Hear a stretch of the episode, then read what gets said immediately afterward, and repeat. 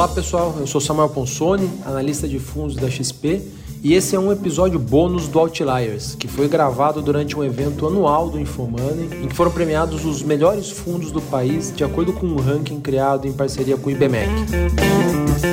Os vencedores foram divididos em quatro categorias: fundos multimercados, fundos de renda fixa com exposição a crédito privado, fundos de renda variável e fundos imobiliários.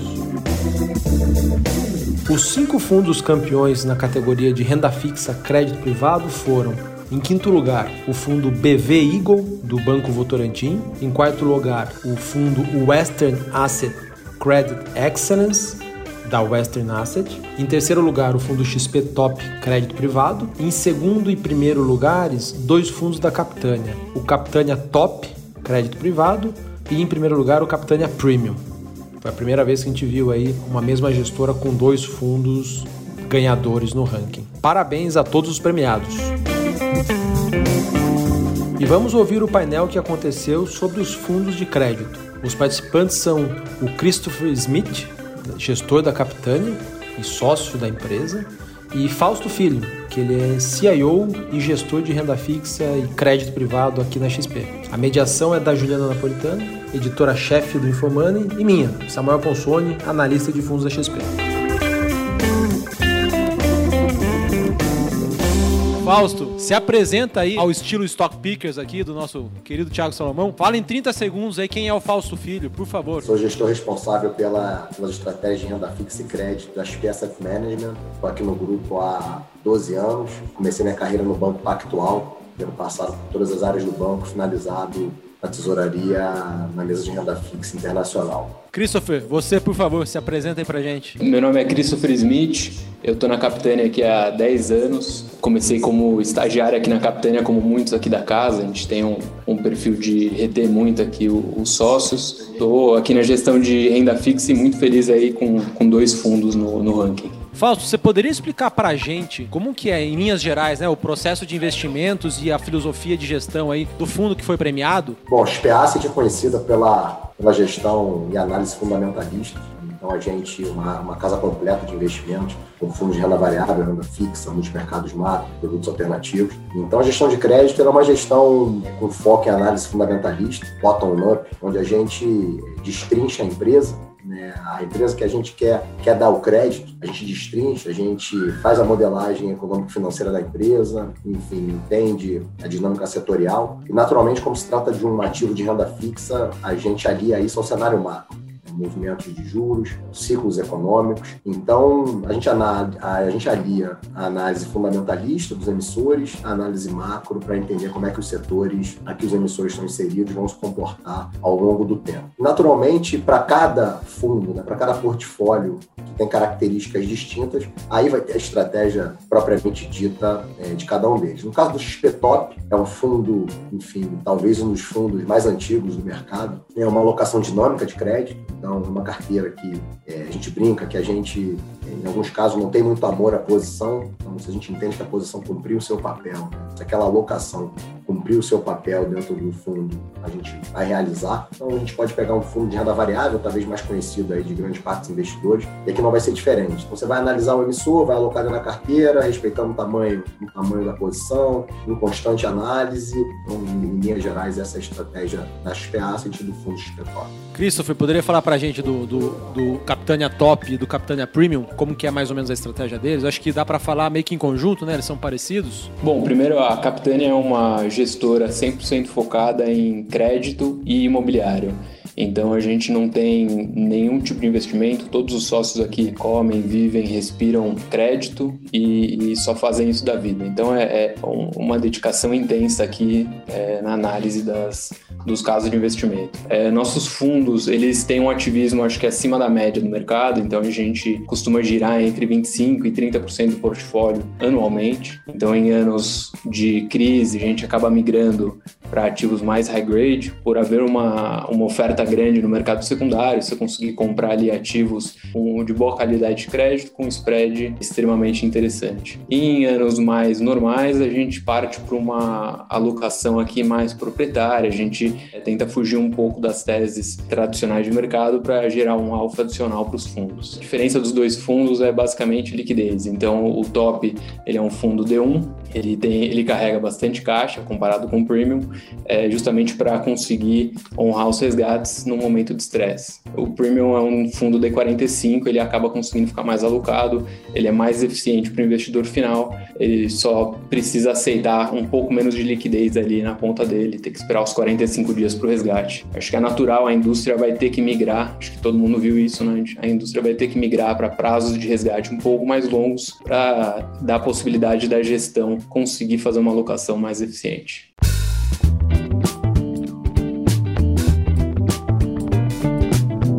Falar um pouco sobre como tem sido a estratégia agora. Quer dizer, é um momento, não é a crise ali da pandemia, mas é um momento também desafiador para os fundos de crédito privado, né? Os spreads, que são os prêmios, né? O retorno acima do retorno dos títulos públicos que existem na média do mercado estão menores. Então, isso gera um cenário desafiador para vocês entregarem bons retornos para os investidores. Onde que vocês têm buscado as boas oportunidades de investimento nesse cenário mais complicado? Christopher, quer começar dessa vez? É, realmente, a gente está vendo um cenário aqui onde os spreads estão fechando rapidamente, há uma falta de ativos no mercado. É, isso é bom para o investidor agora, né? Você vê a cota dos fundos de renda fixa indo muito bem. Você não precisa estar no ranking aqui do top 5. Qualquer fundo aí da indústria vai estar rendendo 200, 250 de CDI aí no ano. E isso realmente é por uma falta de ativo. Então eu acho que o desafio para a gestão esse ano vai ser alocação com qualidade e sem comprometer o spread, que é o, o carrego aí do fundo, né? O, o retorno futuro do fundo. No nosso lado, a gente é uma casa que sempre atuou em, em todos os segmentos do mercado, então a gente sempre participou de emissões grandes, de companhias de capital aberto listadas em bolsa, mas a gente tem um DNA muito é, estruturado também. Então a gente faz CRI, a gente faz FDIC, a gente tá com o pé na rua aqui falando com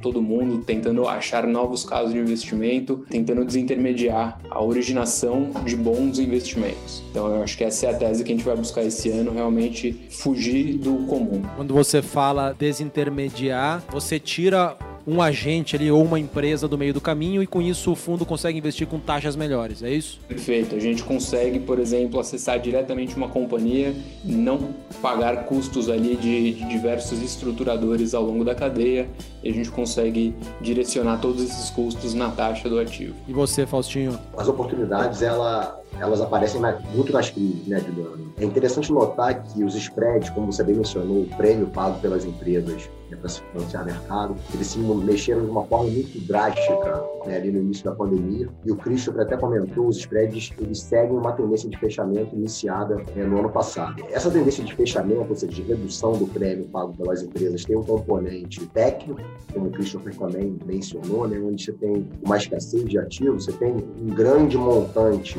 de vencimentos acontecendo daqui até o meio do ano. A gente tem mais de 25 bilhões de reais vencendo ativos corporativos que estão, que estão nos fundos. E você tem um movimento, você tem uma atividade no mercado primário ainda mais lenta. Isso ocorre porque é, as empresas elas passaram por essa crise do Covid-19 bem capitalizadas. Naturalmente, o CDI baixo também tirou um pouco da pressão né, da despesa financeira dos emissores. Naturalmente, as oportunidades elas, elas apareceram né, no meio da crise e ainda continuam em alguns setores, em alguns emissores. Eu acho que aqui, quando a gente está falando de fundos com essa característica, né, a gente fala que são fundos high grade, os fundos que estão aqui nesse ranking são fundos high grade, ou seja, são aqueles fundos que financiam as melhores empresas né, do Brasil. Então, nessas empresas, eventualmente, você pode encontrar uma oportunidade, talvez num prazo um pouco mais longo, mas eu não tenho a menor dúvida que o grande grande diferencial né, que a gente vai conseguir entregar para os nossos investidores é buscando através de uma gestão ativa e talvez, conforme eu comentei, né, com o desenvolvimento desse do mercado de capitais, com acesso maior a empresas, ao financiamento, ao financiamento desintermediado, né, como o Christopher também comentou, tem muitas empresas que hoje vão ao mercado se financiar, né, saíram ali do, dos bancos, onde tradicionalmente elas se financiavam. Talvez você consiga encontrar algumas empresas que estão no caminho, né, que estão construindo essa história, estão melhorando seus critérios de governo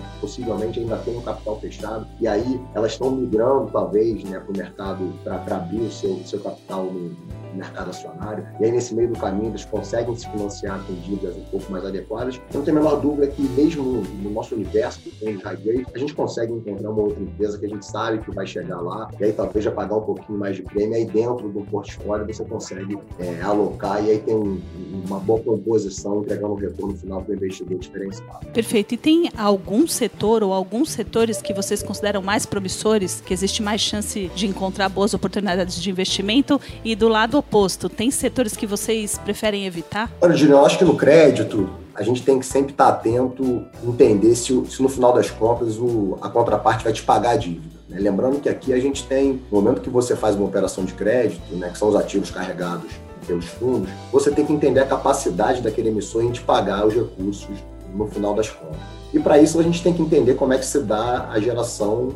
do fluxo de caixa da companhia. Então o que a gente costuma fazer nas Assets, dentro de, de premissas né, e de diversos cenários dentro da modelagem que a gente faz, é entender como é que se comporta o fluxo de caixa em determinados momentos de crise. E, naturalmente, a gente tenta fugir, talvez, né, de algumas empresas inseridas em setores que a gente chama de mais cíclicos.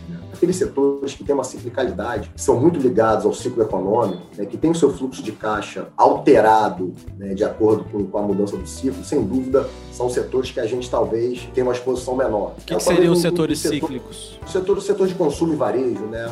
Né, é um setor que foi até duramente impactado pelo distanciamento social, sobretudo em algumas, né, em algumas linhas ali, você pega o setor de vestuário, né, pega algum setor talvez de alimentação, então é, esses setores que têm uma ciclicalidade maior, é, sem dúvida, é, a gente tem que tomar cuidado. E outros setores que têm uma receita resiliente, tem a, gente chama que é a geração de fluxo de caixa do, do emissor, é, é, ele é muito robusto, ele é muito previsível. No caso, a gente chama aqui o setor de utilities. São setores ali, o setor elétrico, no setor de transmissão de energia, até mesmo as rodovias, né, que, enfim, você tem um tráfego pedagiado ali, que, enfim, você consegue fazer conta, mas que na pandemia acabaram sofrendo, porque o distanciamento social acabou parando tudo, mas de toda forma, você consegue ali, né, você tem um fluxo de caixa um pouco mais previsível. Então, esses setores talvez são setores que podem trazer oportunidades, e mais uma vez, Juliana, esses setores que são talvez mais óbvios, as oportunidades aparecem na crise. Por mais que, que alguns fundos, no caso do XPTOP, o fundo perdeu 40% do, do, do patrimônio. De março a dezembro do ano passado, o fundo perdeu 40% do patrimônio. Basicamente, a gente passou o ano passado pagando resgate. Né? E o que a gente fez foi, naturalmente, através de uma carteira bem construída, a gente foi fazendo uma reciclagem desse portfólio. No pior momento, né, a gente precisou, eventualmente, fazer vendas forçadas, então a gente precisou é, efetivamente reconhecer algumas perdas no portfólio, né, vender ativos a níveis bem descontados do fundamento dos emissores, mas quando é, as coisas foram se normalizando, normalizando no sentido de que o investidor começou a entender que não deveria sair do, do fundo naquele momento, que a incerteza trazida pela Covid não era, você não tinha um, você não tinha um aumento do risco, né, que estava representado pelo, pelo, pelo prêmio, né, dos emissores, a gente começou a, a encontrar boas oportunidades nesses setores que tem geração de caixa mais previsível. Aí, sem dúvida, a gente veio fazendo esse movimento de reciclagem do portfólio, continua ainda. Então, não tem a menor dúvida que é, isso vai continuar trazendo bons resultados né, para o portfólio e vai exigir ainda mais do time de gestão. O time de gestão vai ter que continuar buscando essas oportunidades, nessas assimetrias, a gente começa a dizer, gosto de falar, é, dentro dos setores e até mesmo nos setores, talvez, eu comentei aqui, que são mais difíceis, né, que tem uma geração de caixa não tão previsível, também há oportunidade. Né? E aí, naturalmente, dentro do teu contexto de análise, né, da forma que você modela é, o emissor, sem dúvida, eu acho que dá para encontrar bons nomes. O crédito, ele é um bicho engraçado, né? Porque geralmente quando você fala de investimento, as pessoas falam dos acertos. E no crédito, o mais importante são os investimentos que você não faz, né? As teses erradas que dão errado no mercado que você não entrou. Eu acho que isso é muito importante aqui na Capitânia. A gente tem uma tese de investimento em, em dois setores específicos, que é o de utilities que o Fausto comentou e o imobiliário. A gente, em qualquer momento ao longo da história da Capitânia, se você abrir qualquer fundo nosso, o fundo vai ser provavelmente 40% em utilities, 40% imobiliário e ali 20% em, em outras oportunidades ali, algo oportunístico que apareceu que fazia muito sentido. Mas esses dois segmentos aí são, são core aqui para a Capitânia. A gente prefere quando vai tomar um pouquinho mais de risco, profere até que seja nesses segmentos. O segmento de utilities, você tem uma previsibilidade de fluxo de caixa, que é muito importante, mesmo na pandemia, com, com a piora do, do fluxo nas rodovias. Você tem um órgão regulador ali que, que vai olhar o, o reequilíbrio econômico, você tem nas distribuidoras de energia a ANEL, que é uma reguladora muito forte, que achou rapidamente uma solução muito elegante ali para o pior da crise, né, na, na parte do consumo. E no imobiliário você tem as garantias reais, que a gente sabe que no crédito, quando tudo dá errado, você precisa ter alguma coisa ali para retomar. A gente continua procurando oportunidade tem muita confiança que vai ter oportunidade nesses dois segmentos e pontualmente a gente pode acabar encontrando algo fora desses segmentos, mas bem pontual, é caso a caso. É, no ano passado foi um ano que a gente acabou entrando no segmento que o Fausto comentou também de, de cíclicos. São teses que a gente não costuma entrar, mas são, foi um caso onde ali tinham várias empresas AAA com dificuldade de captação pelo momento do mercado de crédito. A gente conseguiu prover um funding ali no, em debentures com, com taxas muito acima do que elas costumavam captar. Fez uma boa composição de portfólio mas acho que essa oportunidade já, já não existe mais para esse ano. A gente vai voltar para nossa origem aqui, nosso DNA de, de utilities e imobiliária. Só uma tecla SAP aqui para quem eventualmente esteja boiando. Utilities é um setor, a, a tradução para português é utilidades públicas, geralmente, que é saneamento básico, energia elétrica, tá? São empresas geralmente mais defensivas, correto, Christopher? É isso aí. A outra aqui é o, o spread, né? É, a Juliana já explicou, o Faustinho também. O, o spread de crédito é aquele excesso de taxa que um ativo te paga se você for comparar com um título público. O título público, em tese, ele não tem o risco de crédito, o risco de calote, em tese, né? A chance de o governo não te pagar o, o, que ele te deve é muito baixa. As empresas, por outro lado, têm o risco de calote e, como elas são mais arriscadas, têm que pagar uma taxa a mais.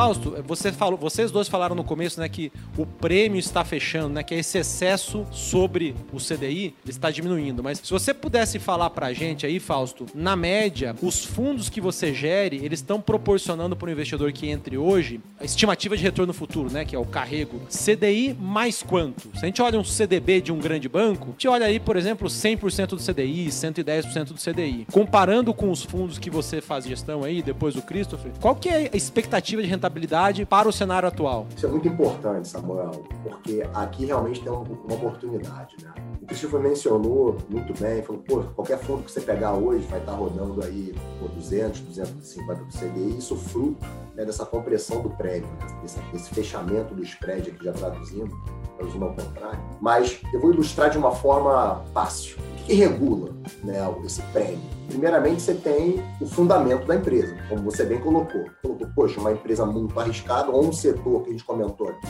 muito arriscado, tem que pagar um prêmio maior. Você tem uma empresa dentro de um setor, uma ciclicalidade grande, e aí na, na, questão fundamentalista da empresa, uma empresa com management ruim, é uma empresa que faz escolhas ruins, é, etc. Então, certamente, esse prêmio tem que ser maior. Bacana. Você tem a situação de mercado, né? Você tem ali as condições de mercado, basicamente de oferta e demanda. Né? Então, se você tem uma demanda maior que a oferta, se o mercado ele é mais comprador, naturalmente esses preços né, vão ser mais baixos. Né? A turma quer dizer, no caso, aqui é inversamente proporcional. Mas você tem um, um, uma demanda muito forte, isso pressiona os spreads, esses prêmios para baixo. Né? Então a turma acaba aceitando comprar o ativo um prêmio menor, né? ou seja, até tomando mais risco. Aconteceu que, a partir de 2016, a queda vertical, no início da queda da Selic, a gente começou a perceber que os prêmios foram caminhando, foram se reduzindo. E, naturalmente, a partir, sobretudo a partir de 2018, né,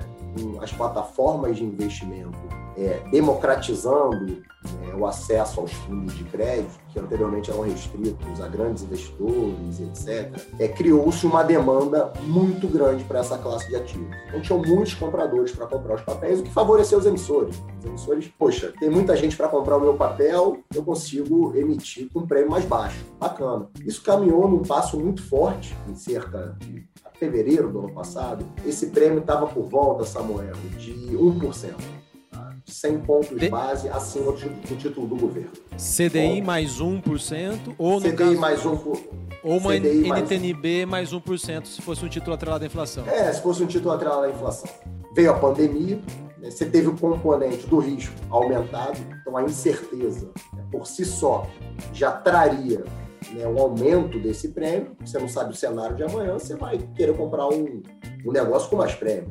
Perfeito, isso acontece em momentos de Porém, você teve um movimento também relativo ao mercado, onde você teve uma oferta de papel, e aí veio por conta dos fundos. Né? Os fundos começaram a tomar muitos resgates, os gestores precisaram vender esses ativos, aí naturalmente você teve uma oferta maior do que a demanda, o que exacerbou esse movimento. Para você ter uma ideia, é, esses prêmios atingiram cerca de 5% acima do CDI. Aí tá? saíram de CDI mais 1 para CDI mais 5, pra... na média. Isso, na média.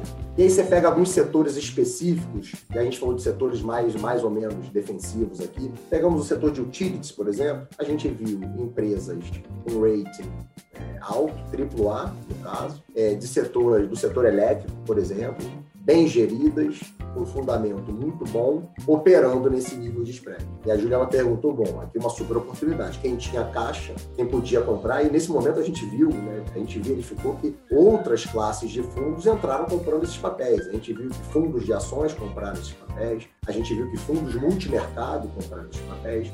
Esses papéis atingiram esse máximo aí em meados de abril, maio, e aí começaram essa trajetória de fechamento. Hoje, quando a gente pega essa mesma amostra, esse spread encontra-se em 2%. Então, uma taxa de CDI mais 2. Ou seja, o dobro do que era no início da pandemia, no início do ano passado. Ou seja, então aqui ainda tem uma oportunidade. Eu não acho que é 1%, mas eu também não acho que. Eu acho que é algo próximo a 2%. Tá? Mas o que a gente está vendo agora é que tem um excesso, uma, na verdade, você nem tem nenhum excesso de demanda. Você tem uma oferta mais baixa, como eu comentei. Você tem é, o mercado primário ainda com atividade menor, porque as empresas vieram bem capitalizadas e a gente entende que as novas captações das empresas vão se dar para CAPEX, para investimento. A gente entende que tem uma incerteza grande ainda, é, mas você tem vencimentos acontecendo. comentei aqui, a gente tem quase 30 bilhões de reais de papéis vencendo nos fundos, o que necessitam de um reinvestimento. Então, isso por si só pressiona os spreads para baixo. Você tem uma demanda ali, aqui mais uma vez por conta de uma falta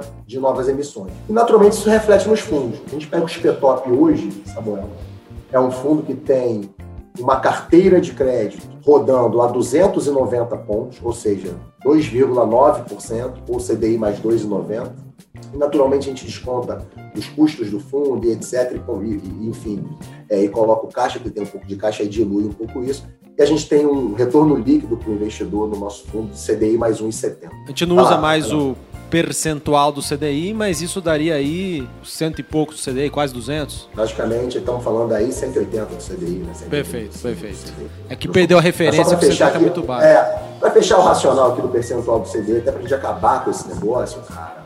Isso aqui é uma jabuticaba brasileira, né? A gente menciona numa carta da XP Asset de março 19 sobre essa jabuticaba. Inclusive, naquele momento, a gente até fechou alguns fundos, o Spetop foi um deles. A gente fechou para captação porque a gente entendia que os spreads, né, que as taxas estavam muito baixas e, a, e as empresas só emitiam em taxas né, em percentual do CDI, porque viam que o CDI estava caindo. Então, a gente achou que não tinha ativo para comprar. E a gente está tá notando que o investidor desapegou desse negócio. Isso é fruto de um CDI baixo. Né? Isso é fruto de uma taxa de juros é, mais normalizada. Por mais que 2% não seja a taxa normalizada, a gente entende que uma taxa Selic normalizada no Brasil hoje está mais para 6. Não faz muito sentido, né? O cara olhar o percentual. E é engraçado porque a gente pega países com taxas de juros altíssimas, né? Pega a Argentina, por exemplo, né? ela tem lá os papéis operando a 40%, 50% ao ano, mas você não tem lá o percentual da, da Lelic, né? no caso lá dos, dos institutos argentinos. Nunca existiu, né? Isso acontecer só no Brasil. Então não tem a menor dúvida que esse negócio ficou para trás e que agora o investidor vai olhar esse retorno composto né? do CDI mais um retorno adicional. O XP Top é um dos mais conservadores que tem na grade dos produtos que você faz gestão. É, Se for para a ponta mais arrojada, tá oscilando em torno de quanto esse, esse potencial de retorno? CDI mais 5? CDI mais 5. Caramba. Isso. Ok.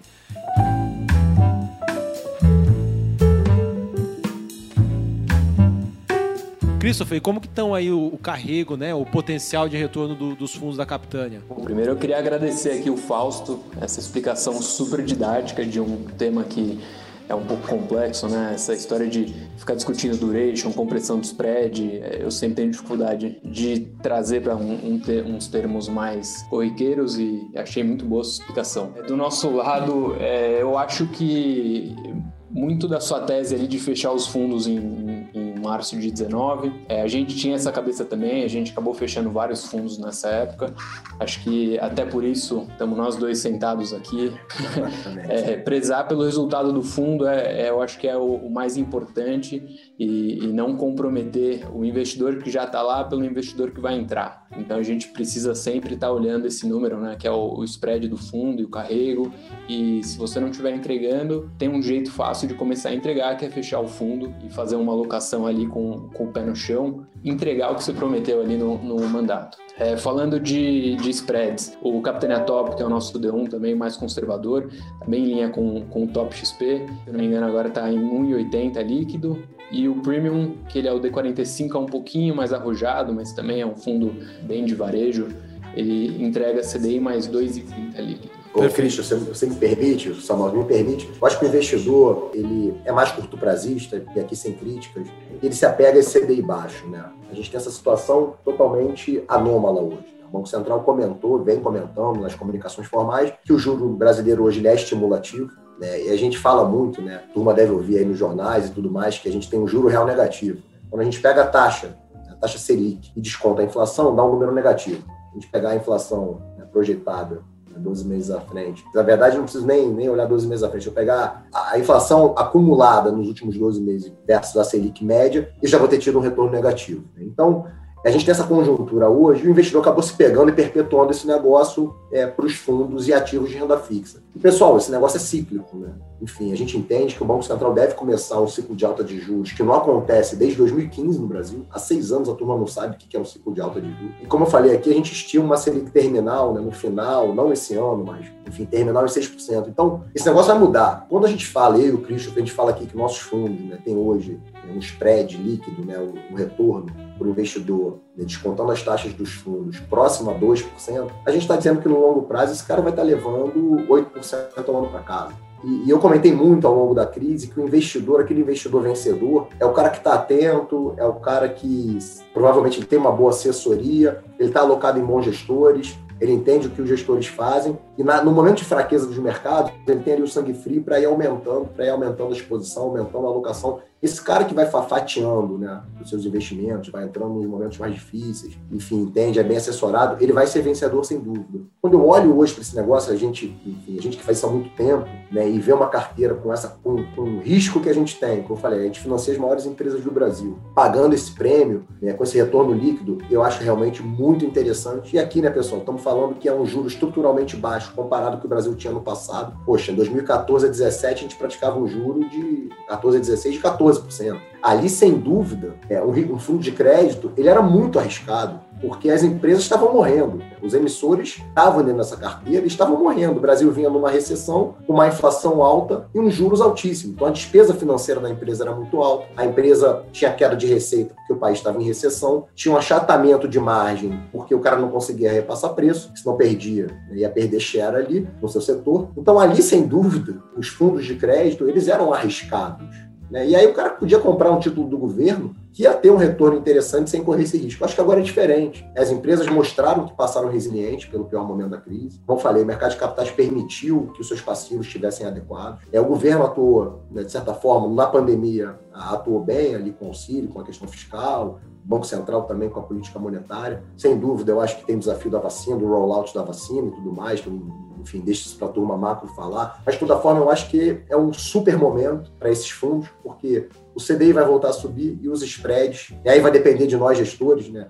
Entrarmos ou sairmos, aumentarmos, redu reduzirmos nos spreads que a gente acha condizente com o risco que a gente quer ter na, no nosso portfólio. Perfeito. Fausto, eu queria aproveitar um gancho que você falou aqui um pouco de cenário, né? Que você acha que a Selic pode chegar aí a 6% no final desse ciclo de elevação dos juros. Eu queria ouvir um pouco o cenário do Christopher para isso. O que, que você espera, Christopher, para inflação e juros daqui para frente? A gente tem uma, uma tese aqui bem pura de crédito, então só quero fazer um adendo aqui que a gente não, é, não faz nenhuma previsão macro aqui, é puramente crédito. Agora, eu, Christopher, minha visão, eu também concordo. Eu acho que o ciclo ele tem que levar a Selic para 6. Eu acho que o investidor ele tem que passar a entender que a gente tem uma curva futura de juros que ela é muito empinada. Então, o Fausto tocou nisso. E todos os investidores estão mais atentos a esses pontos. O mercado como um todo, é, os investidores como um todo, estão lendo muito, estão estudando, estão buscando entender como o mercado funciona. Eu acho que a Infomoney e todos os outros veículos aí têm feito um bom trabalho aí para desmistificar um pouco o, mercado financeiro, tentar trazer o investidor mais para perto. É, eu vejo isso muito com os nossos investidores, então eu recebo questionamentos muito bons hoje em dia, é, investidores bem qualificados. Às vezes nem tem um investimento tão grande com a gente, mas já tem condição de fazer uma pergunta é, super bem feita e, e, e, realmente acertar na veia o que, que ele precisa estar observando no fundo para garantir um bom resultado. Então eu acho que realmente a gente antecipa que, que vai ter uma, uma elevação forte aí na Selic. A gente imagina também que a, a, inflação deva acelerar um pouco, mas eu não acho que vai ser nada de drástico. A gente ainda tem uma ociosidade muito grande no Brasil aqui, e aí vai depender um pouco mais de, de reformas estruturais e coisas de mais médio prazo que a gente não tem muita visibilidade hoje. Mas falando na Selic aqui, eu acho que tranquilamente a gente vai ver uma Selic a 6 no, no médio prazo.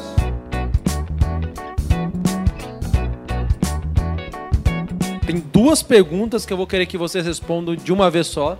Eu vou juntá-las aqui. Vieram da, de quem está assistindo. Vieram de quem está assistindo. De quem tá assistindo, legal. É, mas são perguntas que, que, são muito boas, tá? A primeira pergunta é: investimento em crédito diretamente, né, em debenture ou letra financeira versus investimento em fundos. Isso é fácil. Quando, é fácil. Então, mas eu quero juntar já com debêntures incentivadas. As debêntures incentivadas, elas começaram com a pessoa física acessando direto, né, que é, ela tem a isenção de imposto de renda, depois que vieram os fundos de debêntures incentivadas. Pegando essas duas perguntas e jogando para debêntures incentivadas especificamente, vale a pena entrar, sim ou não?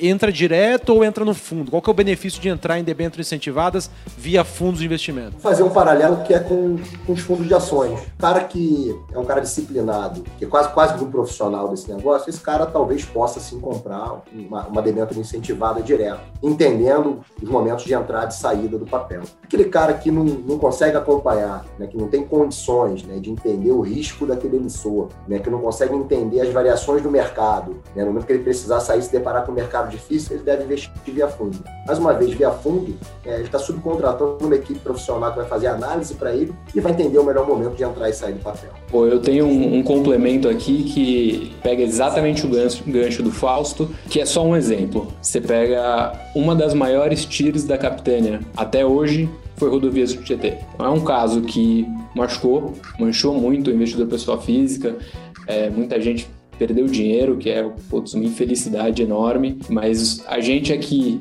que só faz isso, ficou olhando a tela o dia inteiro, conseguiu entrar lá no primário, fazer um bom trabalho de giro de mercado. Para quem não lembra, essa foi a debenture mais líquida do mercado por muito tempo. Então a gente conseguiu entrar e sair do papel diversas vezes, fazendo ganho de capital, até o momento que a gente viu uma compressão ali dos spreads que a gente discutiu, num ponto que a gente achava que não fazia sentido e zerou a posição inteira, provavelmente um ano antes de, de realmente aparecerem os maiores problemas. Então é um exemplo que é complicado de falar, porque realmente muita gente perdeu dinheiro e, e é chato, mas essa é a vantagem de você ter uma gestão profissional que só faz isso, fica olhando isso o dia inteiro. gente, cada um tem sua profissão aí, a nossa profissão é fazer isso. Então, é realmente é difícil acompanhar no mesmo, no mesmo nível, né? Ótimo, gente. Bom, e o papel desse ranking é justamente mostrar quais são os melhores gestores do mercado e que têm capacidade de entregar esses retornos acima da média, né? Então, parabéns de novo para vocês pelo prêmio. Obrigada aí pelo painel, foi ótimo. Obrigado, pessoal. Prazer falar com vocês dois. Obrigado aí. a vocês. Foi um prazer. Valeu, valeu, Cristo. Valeu, pessoal. Obrigadão, gente. Tchau, tchau. Valeu. Tchau. Boa noite. Valeu.